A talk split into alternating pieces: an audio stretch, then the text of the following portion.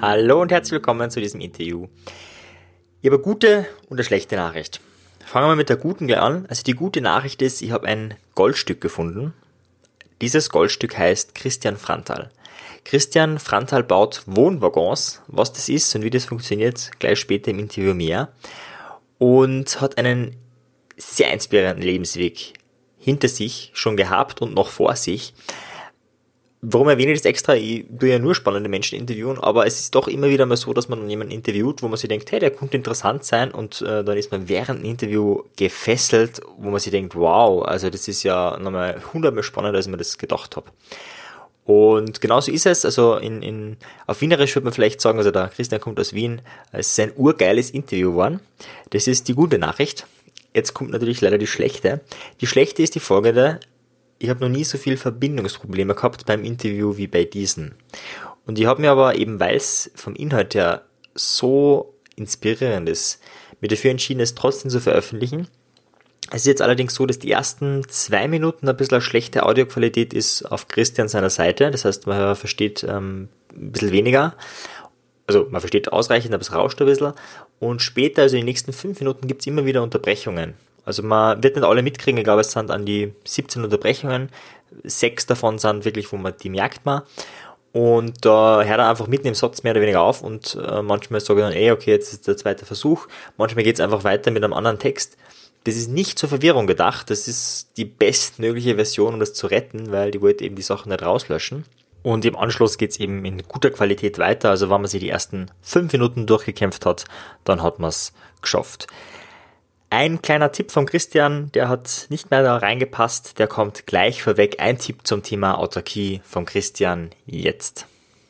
Also wie gesagt, einer meiner, meiner größten Tipps, wie, wie, wo fängt Autarkie an? Sage ich immer, nimm den Fernseher, mach's Fenster auf, hau ihm raus, mach's Fenster wieder zu und dann denk und fang ein neues Leben an. Dort fängt Autarkie an. Okay, man merkt, wir haben viel Spaß gehabt beim Interview keine Sorge an die Deutschen, wir haben nicht immer so österreichisch geredet, also wir können auch anders reden. Äh, wir haben uns bemüht, vielleicht ist nicht alles verständlich, ansonsten, wie gesagt, einfach melden, vielleicht können wir aber Übersetzungen nachliefern. Aber jetzt geht's wirklich mit dem Interview los mit Christian Frantal. Gut, dann äh, vielleicht ganz kurz für die Menschen, die dich noch nicht kennen. Was tust du, was machst du, wie sieht so ein Arbeitsalltag, so ein Alltag von dir aus? Also ähm, äh, wir haben vor fünf Jahren die Firma Wohnwagon gegründet äh, mit dem Ziel, politisch aktiv zu sein in Wahrheit. Äh, wir wollten Räume bauen, Nachhaltigkeit und Ressourcenverschwendung neu denken und das Ganze in den Immobilienbereich einflechten. Und daher waren unsere zentralen Themen Reduktion von Wohnraum, mehr Gemeinschaftsflächen und das Thema Autarkie. Wie können wir in kleinen Gruppen oder vielleicht sogar ganz alleine unabhängig von Anschlüssen leben. Wir waren dann die Ersten, die in Österreich Crowdfunding respektive Crowdinvesting gemacht haben äh, mit der Firma Conda damals und äh, da waren wir erfolgreich damit und wir wurden also zweimal von der Crowd finanziert, einmal für den Prototypen und das zweite Mal, um in eine Serienproduktion mhm. mit unseren Wegen zu kommen.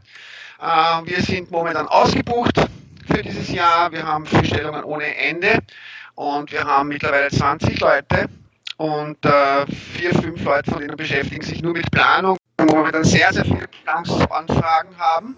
Die sagen, bitte, Wohnwagon ist mir doch zu klein, aber dieselben, dieselben Prinzipien. Second try. Second Try, was war das letzte, was gehört hast? Ähm, Schwarzhumus, dass du den aufbereitest von dem Klo. Mhm. Ja, wir machen äh, Schwarzerde-Humus. Wir haben einen Einstreu entwickelt, wo es äh, mit Pflanzenkohle versetzt ist, mhm. die über Pyrolyse energieneutral erzeugt wird. Und damit können wir einen Schwarzerde-Humus, sprich Stichwort Terra Preta, erzeugen. Mhm. Äh, mit dem Urin gehen wir und das äh, reinigen wir über eine Pflanzenkläranlage, die wir am Dach haben. Das heißt, wir sind das einzige, das ein kleine Haus, das von dem Wasser wieder retour kommt. Das können wir problemlos zum Gießen, zum Versickern verwenden oder könnten sogar theoretisch wieder aufbereiten zu Trinkwasser. Mhm. Ah ja. Das heißt, äh, praktisch Autarkie wirklich auf allen Ebenen gedacht. Äh, du hast gesagt, zusätzlich macht ihr auch noch Beratungsleistungen und ich habe auch gesehen, ihr habt ja auch einen eigenen Webshop zum, zum selber basteln für diese ganzen, also zum Beispiel für die Stromversorgung und so weiter. Also man kann auch, wenn man kein Tiny House hat, so bestimmte Tools äh, von euch äh, sich holen. Ja, uns geht es ja nicht nur darum, dass wir jetzt unsere Produkte oder unser, unseren Wohnwaggon verkaufen, sondern uns geht es darum, dass wir äh, ein bisschen die Welt verbessern, wenn man so sagen kann. Mhm. Das heißt, wir, wir beraten Leute auf dem Weg Richtung autarkeres Leben und dazu gehört unser Shop, wo wir ein kleines Sets zusammenstellen oder Möglichkeiten aufzeigen, wie kann ich äh, mir Gegenstände und Dinge anschaffen, mit denen ich einfach autarker werde und wo ich halt Strom brauche und die hochqualitativ hochwertig sind. Mhm. Äh, das heißt, wir, wir verkaufen auch ganze Photovoltaik-Sets zum Beispiel, wenn es jemand will, wir berechnen das vorher genau auf seinen Platz oder auf seinen äh, Ding und ähm, die Leute machen sich mit uns auf den Weg. Mhm. Und das begleiten wir ein bisschen. Das fängt an bei der Wurmkiste mit Wurmkompost äh, in der eigenen Wohnung, in der Stadtwohnung. So, jetzt höre ich dich wieder. Ah, jetzt höre ich dich wieder. Sehr fein. Äh, so, wo bin ich steckt? Eine Vision für die Welt. Über Glyphosat ja nein streiten, sondern es geht um alles. Mhm. Es geht darum, was brauchen wir, dass wir uns gut fühlen und was brauchen wir dafür niemand mehr. Und es hat meiner Meinung nach überhaupt keinen Sinn, sich dauernd Dinge anzuschaffen, die einem nicht glücklicher machen, mhm. äh, aber dafür einen Haufen Dreck und Schwachsinn produzieren. Mhm. Und da dieses Bewusstseinsläufe insbesondere in der Bauwirtschaft schließen. Die Bauwirtschaft braucht momentan insgesamt, wenn man alles zusammenrechnet, fast 40 Prozent unserer Energieressourcen. Völlig irrewitzig ist dafür, dass die Häuser eh noch 30, 40 Jahre teilweise schon wieder weggerissen werden, wenn wir uns die Styropor-Fassaden anschauen. Mhm. Und wir wollen ja andere Wege aufzeigen, äh, die in Richtung Regionalität und natürliche Baustoffe gehen. Das heißt, wir machen Holz, Hanf, Schafwolle, Lehm, Stroh, alles, was wir auf dem Platz vorfinden das möglichst regional. Und ich glaube, dass das ein wichtiger Schlüssel ist, äh, regionale Wertschöpfungsketten äh, sich zu überlegen und im eigenen Platz zu bleiben und erst mit den Sachen, die wir in der Regionalität nicht kriegen, erst in, auf den Weltmarkt schauen. Und das Zweite ist eben das Bewusstsein zu entwickeln, was macht mich happy, was macht mich glücklich und was Sanierung gemacht. Ich habe zehn Jahre alte Wohnungen renoviert und habe Kunstbau mhm. gemacht, gesehen, äh, wie viel Quadratmeter die Leute bebauen, so, das vor der Baubranche habe ich alles noch gehört und dann äh, bei der Baubranche leider nur noch abgehakt. Vielleicht magst du das kurz nochmal wiederholen. Ähm, ich weiß nicht mehr, wo ich war. Ähm, wir haben Bestand, ich habe dann Bestandssanierung gemacht, Kunst am Bau und habe dann gesehen, wie die Baubranche eigentlich funktioniert, nämlich mit unheimlich viel Dreck und Müll und Mist. Und zum Schluss ist keiner happy damit und das hat mich dann direkt zum Thema Wohnwaggon geführt, mit den mit anderen Prinzipien, die ich schon vorher erwähnt habe. Und da äh, haben wir dann gedacht, äh, ich will mein Leben eigentlich anders widmen und ich möchte keine Styroporfassaden und keine Betondecken mehr planen. Mhm. Das ist nämlich sehr spannend, weil, weil wir uns anschauen, wir haben maximal 5% äh, der Dämmungen, die in Österreich oder in Deutschland verbaut werden, sind nur ökologische Dämmungen. Alles andere ist Styropor, mhm. höchst gefördert. Äh, und äh, wir haben dann gesagt, wir verzichten auf die Styropor-Fraktion und damit haben wir nur mehr einen, einen, einen, einen Markt quasi von 5%. Aber das Spannende ist, dass diese restlichen 5%, die ökologisch bauen wollen, dann mit ganzem Herzen und vollem Enthusiasmus bei uns dann hier sitzen und sagen, wir wollen mit euch arbeiten. Das heißt, wir haben das Feld eingegrenzt, aber da haben wir, dafür haben wir viel glücklichere Kunden. Und jetzt hoffen wir halt, dass wir mit unserer Öffentlichkeitsarbeit äh, und mit, äh, ja, mit unserer Öffentlichkeitsarbeit auch ein paar andere Leute dazu begeistern oder dazu anregen können, ein bisschen drüber nachzudenken, wie baust du, was baust du, warum und wie können wir das besser machen. Mhm. Sehr interessant und vielleicht für die äh, Zuhörer ist ja oft nochmal interessant, äh, ganz früher, was äh, du vielleicht früher werden wolltest und schauen wir da vielleicht mal kurz zurück, ähm, bevor das alles war, als du Kind warst. Was wolltest du als Kind werden? War dir schon klar als Kind, dass du jetzt das machst, was du heute machst oder was waren damals deine Ziele, deine Ideen, deine Visionen? Na, meine Kindheit war ein bisschen, wie soll ich sagen, ambivalent. Mhm. Einerseits haben wir in, in, der Stadt im Gemeindebau bei gewalttätigen, alkoholisierten Eltern.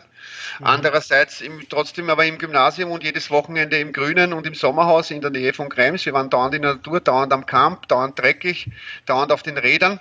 Mhm. Also für mich war damals auch schon in der Sandkiste relativ, relativ eindrucksvolle Burgen gebaut.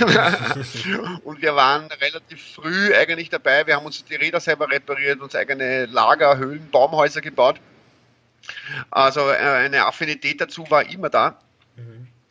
Aber ich war auf der anderen Seite auch der Klassenkasperl, das heißt, ich war dann, wie von meinen Eltern bin dann weg und war dann eh bei der Frau Bock irgendwo im Heim und war dann ein halbes Jahr auf der Straße und dann habe ich begonnen, äh, Schauspielerei zu machen, war ich in der Schauspielschule und äh, habe nebenbei gejobbt bei einer Kunstgalerie und habe mich mit Kunst beschäftigt und habe ich bemerkt, dass mir das eigentlich riesengroßen Spaß macht.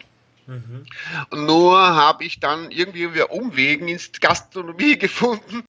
Als, also als Kind war nicht die große Vision, dass ich jetzt baue. Ich schon immer mir Gebäude gern angeschaut habe und selber immer mit Hammer und, und, und äh, Schraubenzieher unterwegs war. Wow, sehr bewegte, lange Kindheit. Ähm, vielleicht würde er gerne noch ein kurz ein bisschen dranbleiben. Was waren so die, die vielleicht ja, schwerste Zeit oder das größte Scheitererlebnis äh, in deiner Zeit bisher? Also oft so, dass wir da viele Ressourcen äh, mitnehmen durch die schweren Phasen. Äh, was war so das von dem viel Bewegten, was du erzählt hast, das Schwerste ähm, für dich? Ich glaube, äh, die Angst zu biegen eigentlich, ne? Wenn du jetzt das Elternhaus verlässt, auch wenn es jetzt grausig war, aber du hast dann überhaupt kein Fangnetz mehr. Ne? Ich habe damals weder Alimente bekommen, noch eine AMS oder irgendwie eine Unterstützung und bin dann auf der Straße gestanden mit 17 und habe nicht gewusst, wo ich das, äh, was ich am nächsten Tag essen werde und wo ich schlafen werde. Und mhm. das ist schon arg. Also wenn du dann weder Nestwärme noch materielle Sicherheit, da waren teilweise Tage, wo ich echt Schiss hatte vom nächsten Tag. Andererseits hat es natürlich dann auch das mitgebracht, dass man dann sich dieser Angst stellt und merkt, ohne Tun geht nichts und es kommt alles vom Tun und wenn du selber was machst, äh, dann, dann kann sich was ändern, sonst nicht. Mhm. Also diese Angst zu biegen war halt dann irgendwie schon die Geschichte und vor allem ich war bisschen traumatisiert, weil der Vater war schon ein ziemlich brutaler Kerl und dann kommst du dann irgendwann einmal drauf, dass dein Verhalten ein bisschen geprägt ist von der ganzen Geschichte. Mhm. Äh, und äh, das, das aufzulösen und wieder aufzuarbeiten, das war schon anstrengend. Beziehungsweise habe ich dann Therapie gemacht und versucht, das, den Abstand zu finden und das zu verzeihen alles und mich neu aufzustellen. Und dabei habe ich dann aber die schönsten Erlebnisse wieder gehabt, weil ich bemerkt habe, wie viele tolle Menschen es gibt, die einem auf dem Weg wieder helfen und wenn man irgendwelche Ideen hat, auf einmal andere Leute dastehen, die man gar nicht kann, die sagen, du, ich helfe dir, ich mache das. Also ich nenne sie immer die Engel. Mhm. Dann tauchen immer irgendwelche Engel auf und helfen dir, wenn du was tun willst. Und das, das sehe ich bis heute, auch wenn wir mal Wohnwagon gestartet haben oder egal welche Idee wir starten, es sind dann immer sofort immer irgendwelche Leute da sagen, das finde ich cool, komm, helf mir. Also das sind diese, diese, dieser harte Weg hat dann letztlich dazu geführt, dass man dann doch wieder Vertrauen findet und merkt, aha, das Leben kümmert sich eh auch um dich, nur auf eine andere, abstraktere Art. Mhm. Ja, danke, cool. Vielen Dank, vielen Dank für den Einblick. Und äh, in diesem ganzen äh, Zeit, die da war, was hat da dein Denken am nachhaltigsten beeinflusst in dieser Zeit? Oder bis heute sozusagen? Was war so der größte Mindshift äh, in deinem Leben? Schwer zu sagen. Also ich muss sagen, mir hat die Gastronomie, die zehn Jahre, die ich Gastronomie gemacht habe, sehr viel geholfen, um Menschen zu verstehen. Also das ist jetzt nicht ein einziges Erlebnis, da gab es viele Erlebnisse.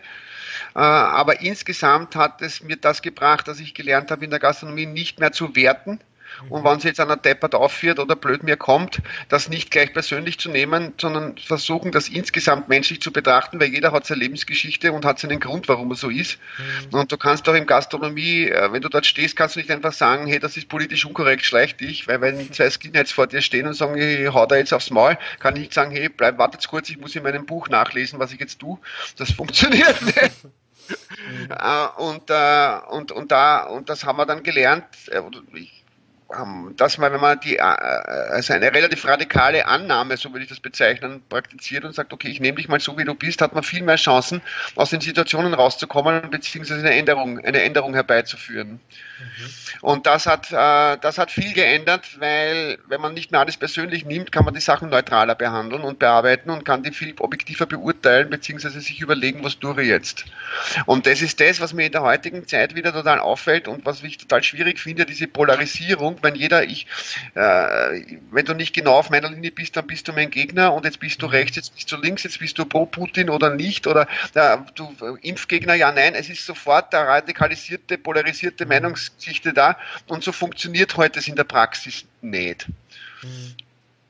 Und äh, äh, was mich auch wirklich äh, ich, ich lese viel und habe immer viel gelesen und, äh, und das Wissen, was ich mir dann mehr aufgebaut habe, hat mir schon auch gezeigt, wie, wie arg es in der Welt eigentlich zugeht. Das heißt, wenn du jetzt mal den Fernseher abdrehst und dich wirklich einmal anschaust mit ein paar Büchern und mit ein paar Filmen, was wirklich abgeht, dann kommt mir manchmal so die Galle hoch und ich mir denke, es passieren so viel dermaßen Ungerechtigkeiten und so viel Schwachsinnigkeiten auf der Welt äh, und da muss man was ändern. Und das ist eigentlich auch irgendwie diese Wut, die sich dann aufbaut, ist aber auch der Prozess, den ich versuche in Energie und in konstruktives Handeln umzusetzen und umzuwandeln. Das heißt, wir nehmen den Grant und investieren den in nächste Projekte und äh, in, in, zum Beispiel in die Firma Wohnwerk. Das heißt, ich setze den Grant und die Wut eigentlich in konstruktive Arbeit um. Und äh, das ist gut so. Hm, super, super, super Idee, super Tipp. Wie, wie lange hat es gebraucht, dass, dass das möglich war für dich, dass du sagst, hey, ich bin jetzt wütend, ich bin aggressiv und ich, ich nutze das als produktive Energie? Also ich glaube, das ist auch so ein, so ein, ein, langsamer Prozess, je mehr ich verstanden habe von den Mustern und von diesen äh, Mechanismen, die in der Welt so passieren, sprich Neoliberalismus, der ja in jeder Phase unseres Lebens da den, äh, in Wirklichkeit alles beeinflusst, je mehr mir das bewusst wurde, desto mehr wurde ich einerseits wütend, andererseits desto mehr war mir klar, da muss ich, einen, da muss ich ein Statement setzen, ich muss was dagegen machen und äh, beziehungsweise für etwas anderes. Das war der nächste Schritt, dass wir gesagt haben, wir fangen, wir hören auf, uns gegen dort demonstrieren, dort gegen, gegen, gegen, gegen, gegen, wobei das natürlich auch wichtig ist, gegen Faschismus aufzustehen, keine Frage. Aber wenn das als, äh, als einzige ist, was ich tue, ändert sich nichts. Ich muss auch für was einstehen und sagen, was mache ich jetzt greifbar und wofür trete ich ein und was manifestiere ich, was schaffe ich für Realität, um als Beispiel äh, hier zu dienen und anderen Leuten zu sagen, schau her, so kennt's geh. Und das heute für das Allerwichtigste, dass wir konstruktive Visionen entwickeln. Mhm. Nicht immer nur gegen was sein. Mhm. Das gesagt, für etwas einstehen das ist das Spannende, als gesagt du hast das Gefühl gehabt, du, du musst etwas machen, musst etwas tun. Jetzt gibt es aber Menschen, die, ähm, ja, sage ich mal, ihr Leben leben, die sagen, ah, es passiert äh, Shit auf der Welt und dann aber sagen, ja, aber ich rette lieber meinen eigenen Arsch. Äh, du bist Umsetzer, du bist Macher, du, du machst was. Ähm, wie kommst du dazu, dass du sagst, hey, äh, ich will der Welt etwas zurückgeben, ich will etwas tun, ich will für etwas sein oder nur gegen etwas? Wie meinst du, wie, wie ich dazu komme? Genau, ein anderer könnte sagen, ja, äh, es ist rein scheiße auf der Welt, aber ich kümmere mich lieber um mich selber und alle anderen sind mir wurscht. Das wäre auch eine Möglichkeit, das Leben zu leben. Hast du aber nicht gewählt. Äh, du gesagt, du, du machst was, setzt das um. Äh, warum? Na, ich glaube, wenn man einmal wirklich ganz unten war und äh, wirklich ganz tief in der Scheiße war äh, und da wieder rausgekommen ist, dann weißt du auch, dass alles mit allem zusammenhängt und äh, dass du dich nicht separieren kannst. Du kannst es nicht, du kann, weil auch die Entscheidung, nichts zu tun, ist eine Entscheidung und auch das Nichtstun ist eine, ein, eine Art von Tun. Also es ist auch, ein, äh, wenn ich ein, nichts mache, entscheide ich mich dafür, nicht tausend andere Varianten nicht zu wählen. Das heißt, letztlich haben wir eigentlich überhaupt gar keine Wahl. Äh, egal was wir tun, wir dann was. Ja? Und die Frage ist jetzt, in welchem Sinne mache ich das jetzt oder wie richte ich das aus? Und bevor ich mich ins Nichts und ins Negative fallen lasse, kann ich mich ja genauso ins Konstruktive fallen lassen. Das, das fühlt sich nur viel besser an. Mhm. Also und äh, gleichzeitig geht es auch darum, was ich immer wieder bemerkt habe, wo sind Talente und wo sind Leidenschaften und wo spüre ich mich, was macht mich glücklich. Und auch wenn dann die Wirtschaft sagt, nein, da gibt es keinen Platz dafür oder die, die, Freunde und die Verwandten sagen, hey, Moment, das geht nicht, das ist Schwachsinn, was du da willst, sich von dem nicht beeindrucken zu lassen, sondern zu sagen, okay, da ist meine Leidenschaft, das will ich machen und das setze ich jetzt da um. Und wenn die Leidenschaft da ist, lernst du viel leichter, dann geht es dir viel leichter von der Hand und dann gewinnst du ja Energie aus deinem Handeln und verlierst sie nicht. Ne? Und wenn du diese Erfahrung ein paar Mal gemacht hast, willst du das nie wieder anders haben. Mhm. Mhm. Also die eigene Leidenschaft leben. Sehr genau. Und jetzt hast du vorher auch gesagt, du liest sehr viel. Ähm, und eine Frage, die ich im Interview immer gerne stelle, ist, welche Bücher würdest du empfehlen? Welche Bücher haben dich vielleicht auch inspiriert oder verändert? Was sind so deine Top 3 Bücher, wo du sagst, okay, die muss man gelesen haben oder die sind einfach total oh, spannend? Top 3, das sind immer so Okay, Top 10 oder wie du. Oder? ich habe ja, es gab in verschiedenen Phasen auch gewisse verschiedene ähm, Bereiche, Bereiche, mit denen ich mich beschäftigt habe. Es war zum Beispiel eine Zeit lang äh, in den 90er Jahren, da habe ich dann angefangen mit, mit, mit so feinstofflichen Sachen, weil ich im Lokal auf einmal immer mehr Sachen gespürt habe, äh, die passieren, ohne sie begründen zu können.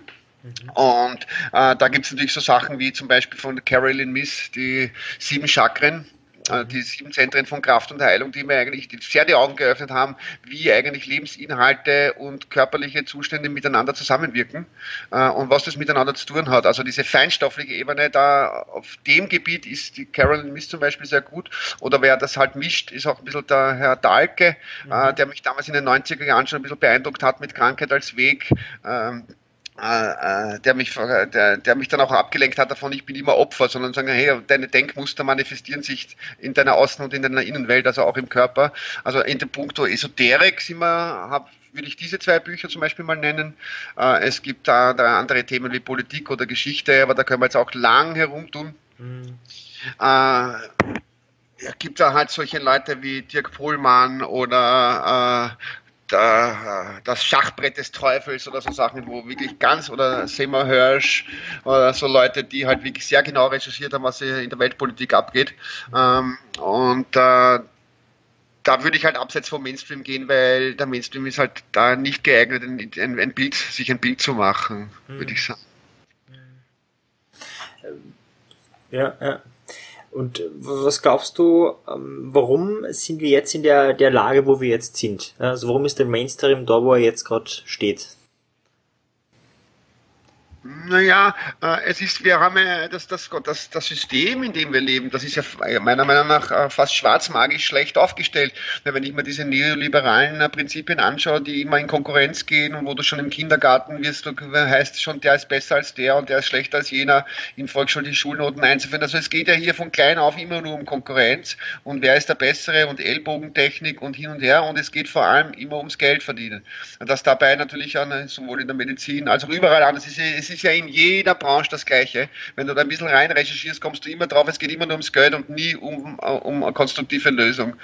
Und wenn du das von klein auf reingedrückt kriegst und das dann weltweit äh, dann ist natürlich das schlecht aufgestellt. Und wenn sich jeder als Gegner des anderen begreift und nicht versteht, dass wir, dass alles eins ist und alles miteinander zusammenhängt, dann hast du natürlich schwer, da irgendwie rauszukommen. Ne? Und, äh, und die Leute glauben halt, verstehen halt oft nicht, dass das alles miteinander zu tun hat. Mhm. Und insbesondere die Natur. Und, denn, und, und wenn wir uns das anschauen, dann wir entfernen uns ja permanent von den natürlichen Dingen. Wir entfernen uns von der Natur, wir gehen alles in die Stadt, immer mehr Beton, immer mehr künstliche Oberflächen, Plastik, ich weiß nicht was alles und natürliche Formen kommen uns abhanden und das wird ja trainiert von klein auf und dann ist es halt sehr, sehr schwierig, dann später diesen Weg wieder retour zu nehmen. Insbesondere, wenn man dann natürlich in diese ganzen Schuldenfallen hineintappt und mhm. dort Kredit da und Schulden da und dann rennt jeder halt in seinem Hamsterrad herum und kommt da anscheinend, anscheinend mehr, mehr raus. Und das macht halt untereinander die Menschen zu Gegnern und nicht nicht zu Freunden. Hm. Ja. Und das ist das, was wir auch versuchen in der Wirtschaft oder beziehungsweise in unserem Unternehmen anders zu machen. Wir haben uns von Anfang an äh, verschrieben auf kooperatives Unternehmen. Wir kooperieren mit wirklich, es geht nicht nur ums Vernetzen, sondern es geht auch darum, dass wir dann, nachdem wir uns vernetzt haben, auch kooperieren miteinander und gemeinsam Projekte machen. Äh, und es gibt so viele tolle Projekte, die auch ähnlich aufgestellt sind. Die sagen eher Open Source, ich erkläre mein Wissen, ich stelle das den Leuten zur Verfügung, wir kooperieren gemeinsam und schauen, dass wir bessere Lösungen gemeinsam finden. Und das steht ja in Wirklichkeit ein bisschen zum Widerspruch von dem, wie heute Wirtschaft funktioniert. Mhm. Deswegen hat man uns am Anfang gesagt, okay, das geht nie. Mhm. Aber in Wirklichkeit gibt es nicht viele Menschen, die nur darauf warten und sagen, ja, bitte endlich was Kooperatives, endlich zusammenarbeiten und gemeinsam das Glück finden und nicht immer nur Allah gegen einen anderen und bei mein Glück ist der Untergang. Mhm. Und äh, diese Denkmuster müssen wir aufbrechen, sonst, weil sonst kommen wir nicht weiter. Mhm. Jetzt hast du ja schon erwähnt, was, also, ja, auch viel, was man negativ sehen könnte, aber du bist jemand, der lacht sehr viel, äh, wächst sehr lebensfroh. Was ähm, bringt dich trotzdem Wissen über die Welt und äh, wie es halt ist auf der Welt, äh, dazu glücklich zu sein, zu sagen, okay, ähm, ja, ich bin einfach glücklich? Naja, wenn man halt seine Leidenschaften kennt, äh, und, und, und Dinge auch tut, die einem wirklich Spaß machen und man das Gefühl hat, äh, dass man am richtigen Weg ist. Ich meine, ich, wenn ich, ich könnte eine eigene Lesung einmal machen, nur die Lesung aus dem Mail-Server von der Firma Wohnwagon. Du kannst dir nicht vorstellen, was wir tolle Zuschriften wir aus der halben Welt bekommen von Leuten, die das so toll finden, was wir machen, die sich inspiriert fühlen und eigene Projekte damit starten. Und wenn ich solche Mails lese, äh, dann kriege ich feuchte Augen und das motiviert unheimlich und macht unheimlich happy, wenn man das Gefühl hat, dass das, was man tut, auch äh, was bringt, einen Impact hat. Mhm. Und noch dazu, im, im, wenn, wenn wir jetzt vom Bauen und so weiter reden, es gibt nichts Erfüllenderes, als eine, eine, eine Idee zu haben, zu sagen, okay, ich baue jetzt einen Tisch, äh, eine Kuchel oder sogar ein Haus, sich das genau zu überlegen und dann irgendwann einmal fangst du an, das zu bauen und zum Schluss stehst du davor und hast das manifestiert. Das ist ein unglaublich tolles Gefühl, wenn man seine Ideen manifestieren kann. Und das gibt sehr, sehr viel Schritt, immer äh, sehr viel Energie für den nächsten Schritt und macht Freude. Mhm. Außerdem bin ich immer schon ein humorvoller Mensch gewesen und ich sehe das, äh, Lachen gehört einfach total dazu. Mhm. Mhm. Auch um, auf, auch, auf, auch um auf ein bisschen Distanz zu bleiben. Ja, ich will ja nicht haben, dass mich das auffrisst, mein Wissen. Mhm. Ich will ja das in, in, Metaphern und in Mustern auch verstehen. Mhm. Und da ist der, die Anekdote oder der Witz ein viel besserer Weg oft als, als technische Daten. Ja, notfalls kann man, wenn man es nur über nichts lachen kann, ja notfalls über sich selbst lachen. So genau, genau. so schaut es aus. Ja, ja. Und jetzt hast du ja auch, äh, seid ja ein Team, also ihr habt ja auch als Team gestartet, ich glaube zu viert, wenn mich nicht alles täuscht, mit, mit eurem Projekt.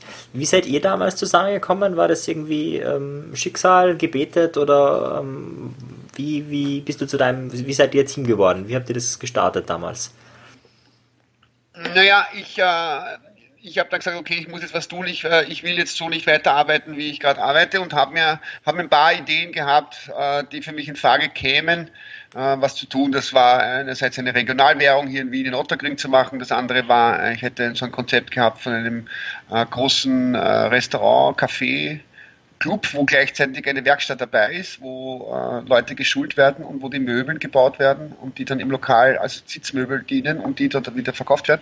Und so hatte ich so mehrere so Konzepte und, ein, und das, äh, eines davon war Wohnwagon und ich war mit der Idee schwanger und es war lustig, weil überall, wo ich hingekommen bin und geredet habe über das, haben alle gesagt, hey, super, mach das. Es waren überall sofort ein riesen Smiley. Und äh, meine Tochter war dann fertig mit der, F, äh, mit der Fachhochschule für Grafikdesign und hat sich mit einer gewissen Theresa Steininger gemeinsam selbstständig gemacht. Äh, und so habe ich die Theresa kennengelernt und äh, die waren dann hier bei uns eingemietet im Büro äh, als Büroplatz, weil wir haben so ein bisschen Coworking Space auch und dann habe ich äh, mit der Theresa und mit Jana, mit meiner Tochter sehr viel über das geredet, könnt ihr nicht Marketing für die Idee übernehmen oder so. Und dann ist das Ganze riesig schnell gewachsen und dann haben wir gesagt, okay, das ist alleine sowieso viel zu groß. Und dann haben wir gesagt, weißt du was, gründen wir alle gemeinsam eine Firma und schauen wir, wie werden wir mit der Idee kommen. Mhm. Also das war also Zufall, aber, aber es waren auch alle irgendwie sofort irgendwie so total begeistert von der Geschichte. Mhm. Und äh, außerdem geht es auch darum, dass ich da bei einem Team geht es halt immer darum, es nutzt einem nichts, wenn man fünf gleich funktionierende, talentierte Menschen hat nebeneinander. Du brauchst unterschiedlichste Menschen, die verschiedenste Talente haben. Äh, und weil es kann nicht jeder guter Buchhalter sein und es kann nicht jeder guter Kreativer sein und es kann nicht jeder strukturierter Geschäftsführer sein. Mhm. Äh, und das ist total wichtig, diese Vielfalt und diese, dass jeder im Team bei sich dann wieder ist und in dem, was er tut oder sie tut, wieder die Leidenschaft hat. Und das ist bei uns von Anfang an so gewesen und deswegen funktioniert es auch. Mhm. Mhm. Und wenn du jetzt, ähm, jetzt wo du heute stehst, dir deinem früheren Ich, deinem früheren Kind, vielleicht damals mit 17 einen Ratschlag geben würdest, äh, was wäre das für ein Ratschlag? Nimm deinen Rucksack und fliehe. lauf, Forst, lauf. Okay. Ja, lauf weg und stürz dich ins Leben und weg von dieser wahnsinns, wahnsinnigen ja, ich meine, ich möchte meinen Vater jetzt nicht auch, aber ja. er war halt ein Nachkriegskind und hat selber von seinem Vater wiederum äh, sehr schlimme Erfahrungen gehabt und so weiter und er konnte halt auch nicht anders. Nur es war völlig unmöglich, dort zu bleiben oder irgendeine Art von klaren Gedanken zu entwickeln. Und meine Angst hat mich halt sehr ein, ein zwei Jahre lang daran gehindert, hier wegzulaufen. Mhm. Und das würde ich aus heutiger Sicht noch früher machen, als ich es damals gemacht habe. Mhm. aber im Grunde war es eh okay und ja, mhm. hat gepasst. Das heißt, im Wesentlichen würdest du dein Leben so leben, also wenn du es nochmal leben würdest, mit dem heutigen Wissen, so leben, wie du es gelebt hast, nur dass du ein bisschen früher schon anfangen würdest. Ja, und ich würde halt nicht alle Fehler wiederholen, jetzt wenn ich mit dem heutigen Wissen. Aber im Grunde war das schon alles schon sehr okay. Auch die Zeit im Lokal, ich habe da viel Freunde kennengelernt, viel Spannendes übers Leben kennengelernt, äh, mich mit Musik beschäftigen können, zehn Jahre. Also es war toll, alles gut. Nur irgendwann war dann einfach der Reiz weg. Mhm. Ja, ist ja auch interessant, weil du sagst ja, lokal ist ja für viele irgendwie okay, fortgehen, Spaß haben. War es für dich vielleicht auch, oder hast du gesagt, okay, du, du hast dort die Menschen kennengelernt, äh, Menschen analysiert oder beobachtet und ähm, ist ja auch eine interessante Herangehensweise. Und ich weiß nicht, vielleicht war das auch der Moment, wo äh, du dann ausgelernt hast und äh, was Neues äh, rein musste. Ja, das war halt eine, äh, eine der Komponenten. Die andere Komponente war auch wirklich Party machen. Ich hatte mhm. ja keine Kindheit und keine Jugend in Wirklichkeit. Ich musste mit 16 um 9 Uhr zu Hause sein. Kannst du dir das vorstellen am Samstag? Mhm. Ja, Fangen die Partys erst an. Ja. Äh, und äh, da habe ich natürlich auch ein bisschen Party und ein bisschen nachgeholt. Das war schön, war lustig, Musikzeit. Ich habe wirklich wirklich auch meine Gaude gehabt und dabei auch die Komponente eben Menschen und Organisationen kennenzulernen und habe gesehen, wie die agieren und konnte einfach sehr viel mitnehmen von dem. Also ich bereue nicht einen Tag, den ich das lokal gemacht habe. Mhm. Mhm. Aber alles gut. Mhm.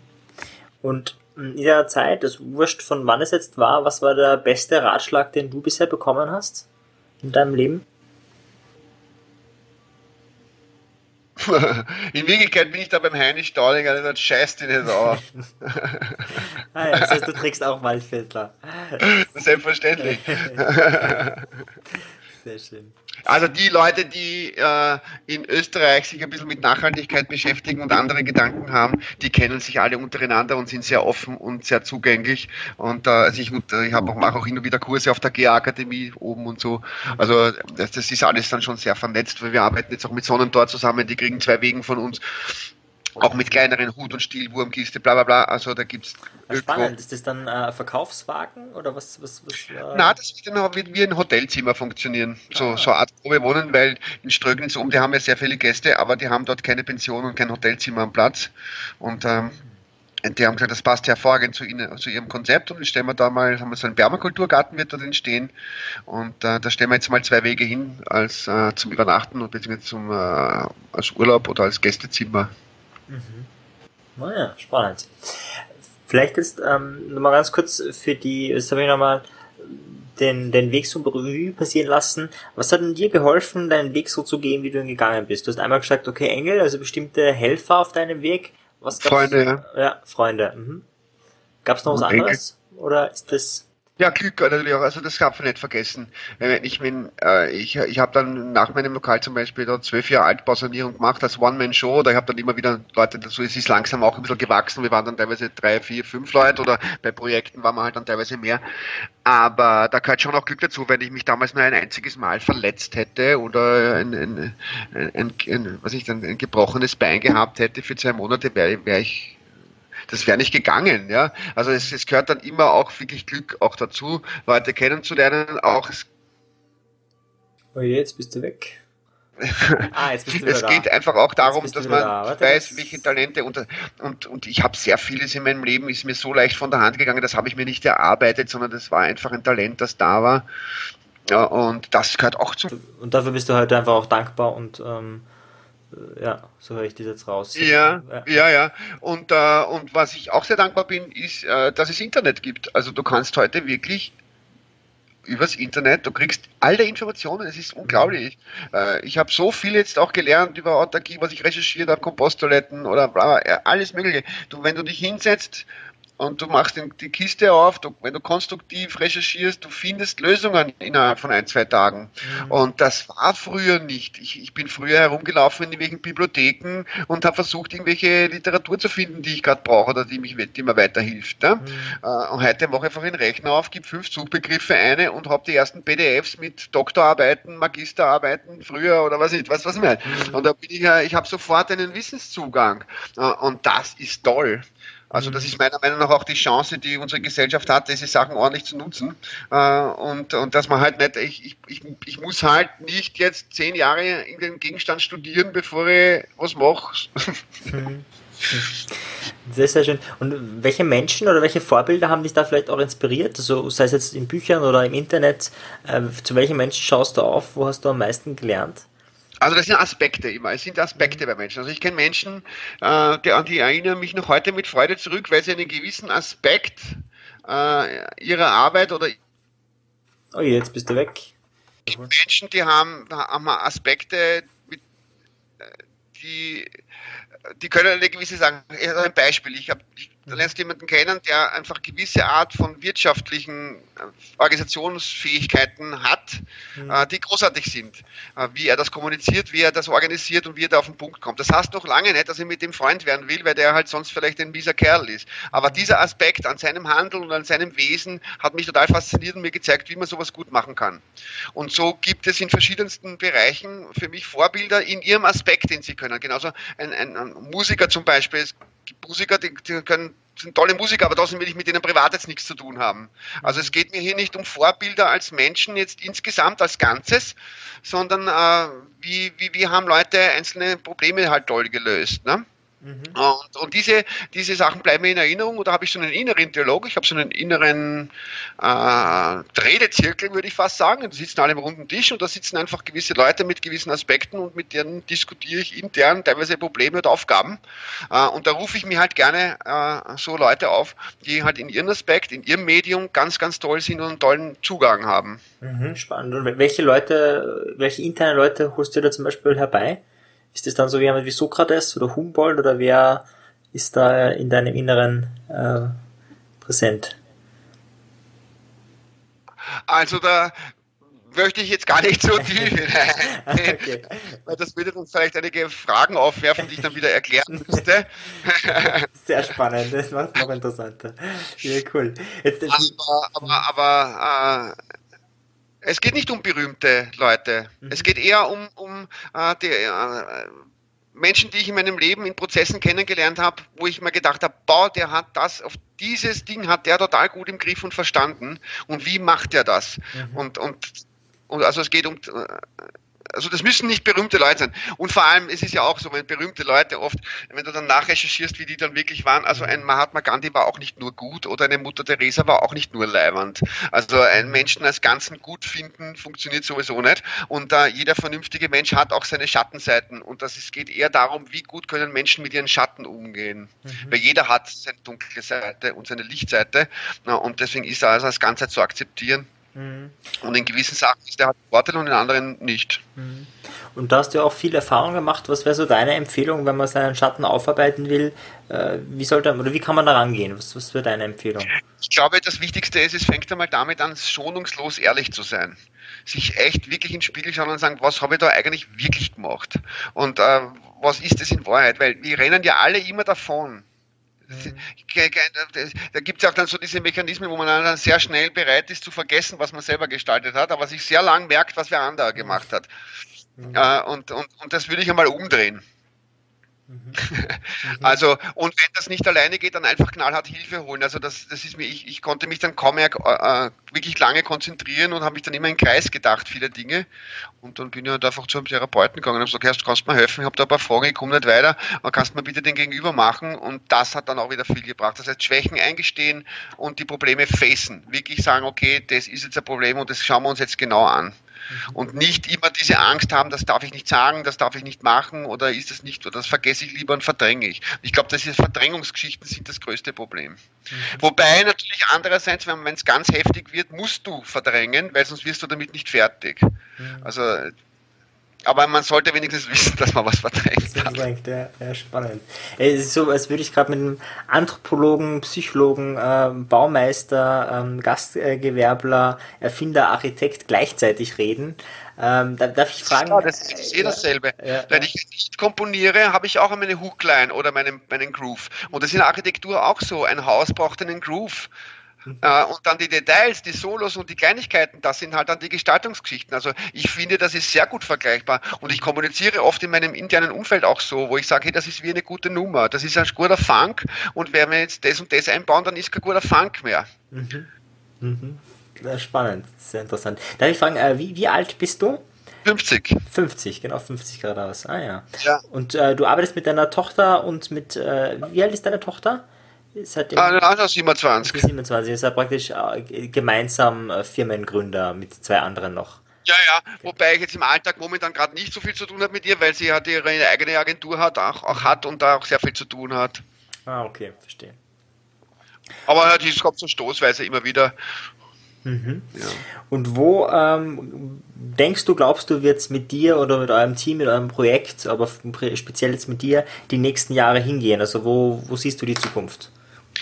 Also wir haben ganz konkrete, ganz konkrete Zukunftspläne. Und zwar, wir wollen unbedingt ein eigenes kleines Dorf ah. aufbauen. Mhm. Äh, äh, und wo das wo, wo quasi das, das zentrale Thema und der Aufhänger und das Zugpferd quasi das Handwerk ist, äh, wo wir dann, äh, wo wir einfach eine Tausenderhalle oder was haben, den Wohnwaggon produzieren und dazu mehrere Ateliers und Werkstätten mhm. Aufbauen und die könnte man dann teilweise auch sogar vermieten oder andere Leute sich einmieten lassen und gemeinschaftlich äh, schauen, also wie ein Coworking Space, wo verschiedene Firmen sich einmieten können. Mhm. Und auch oder Projekte. Äh, und dazu wollen wir ein paar Hektar Land und, äh, und Wald haben, dass wir auch äh, die Produktion autark kriegen. Also unser Ziel ist, dass wir auch die Produktion unserer Wohnwaggons und dass wir auch den Energiewasser, was wir fürs Büro und fürs Planungsbüro und so weiter brauchen, alles autark selber erzeugen können am Platz. Mhm.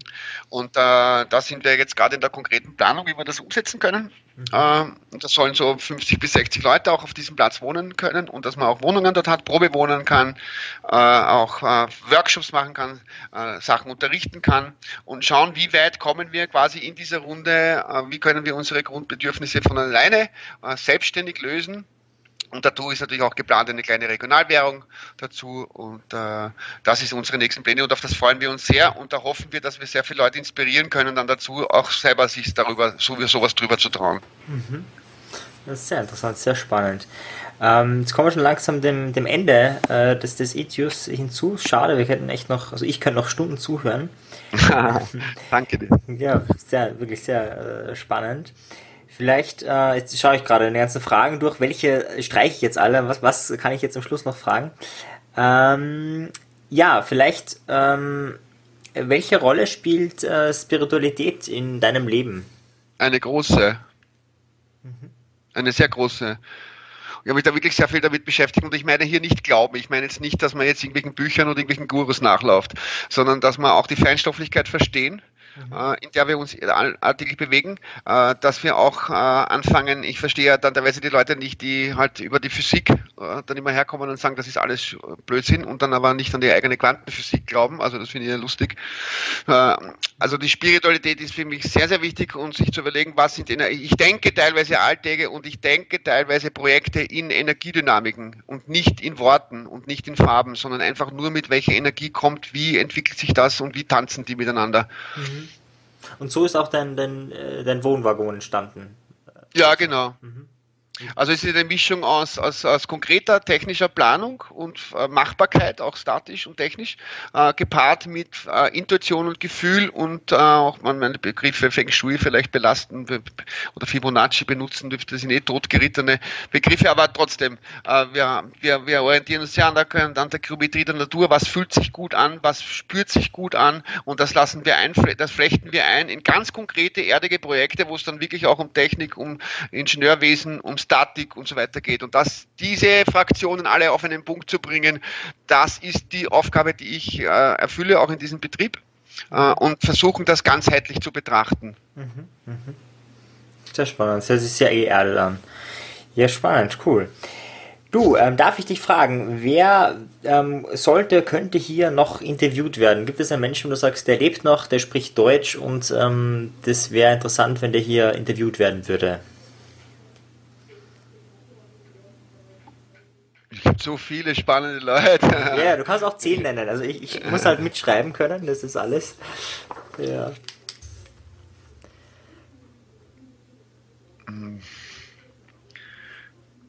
Also ja, eh, auch die Theresa, mhm. die hat ja auch eine ganz spannende Sicht. Mhm. Sehr fein, ja. ich habe eh euch beide auch angefragt. Da, ja, wir haben sehr viel halt, ja. und wir haben sehr dichte getaktete Tage. Mhm. Ja, ich meine, ihr seid ja aus Niederösterreich, gell? Das heißt, ähm, wahrscheinlich ist man vor Ort bei euch nochmal besser dran in einer. Wir haben, wir haben, wir produzieren in Niederösterreich in Wiener Neustadt. Mhm. Ähm, aber unser Büro und Atelier ist in Wien, in Otterkring, also mein, mein Atelier. Mhm. Und wir, das ist auch ein Grund, warum wir einen schönen großen Platz suchen. Mhm. Äh, wo wir das alles zusammenfassen können. Mhm. Halt. Ich kann dir vielleicht, wenn, wenn mir noch ein paar interessante, spannende Menschen einfallen, ich schicke dir ein Mail. Ja, super. ich muss immer, ich denke immer der parallel mit, will der diesen Anruf dann haben oder nicht, deswegen bin ich da nicht so frei. Ja, ja, natürlich, ja, klar, klar. Ja, ja, ja, ja. Ja, na gerne, das machen wir so, das auf jeden Fall. Ja. Gut, dann äh, abschließend, wo findet man dich, wenn man nach dir sucht? Im Internet jetzt, also nicht in äh, örtlich, sondern. Also, also ja, also wenn du Christian Frantal oder Wohnwaggon in Google eintippst, glaube ich, gibt es, weiß ich nicht, 70.000 Treffer oder 2 Millionen mittlerweile bei Wohnwaggon, keine Ahnung. Also man findet mich auf überall mit dem Namen. Gibst einfach den Namen, dann findest du mich. Perfekt, super. So, ich bin's nochmal ganz kurz. Wenn dir die Folge gefallen hat, dann gib am besten eine Bewertung ab bei iTunes. Dann sorgst du dafür, dass auch mehr andere das sehen können, dass die Wichtigkeit dieser Menschen, die hier interviewt werden, höher gesehen werden für iTunes oder wo auch immer du bewertest und dann verteilt sich das schneller und mehr Leute sehen das. Wenn du mehr zu den Folgen hören möchtest, dann like mich einfach auf Facebook oder tritt einfach der Community bei. Es gibt eine Facebook-Gruppe, die Kunst der Selbstbeeinflussung und ist alles in den Show Notes verlinkt, auch wenn du meinen Newsletter abonnieren willst für mehr Infos, für mehr Material, dann einfach den Newsletter abonnieren. Du findest alles dafür in den Show Notes. In diesem Sinne, hab einen erfüllten Tag und bis dann. Ciao.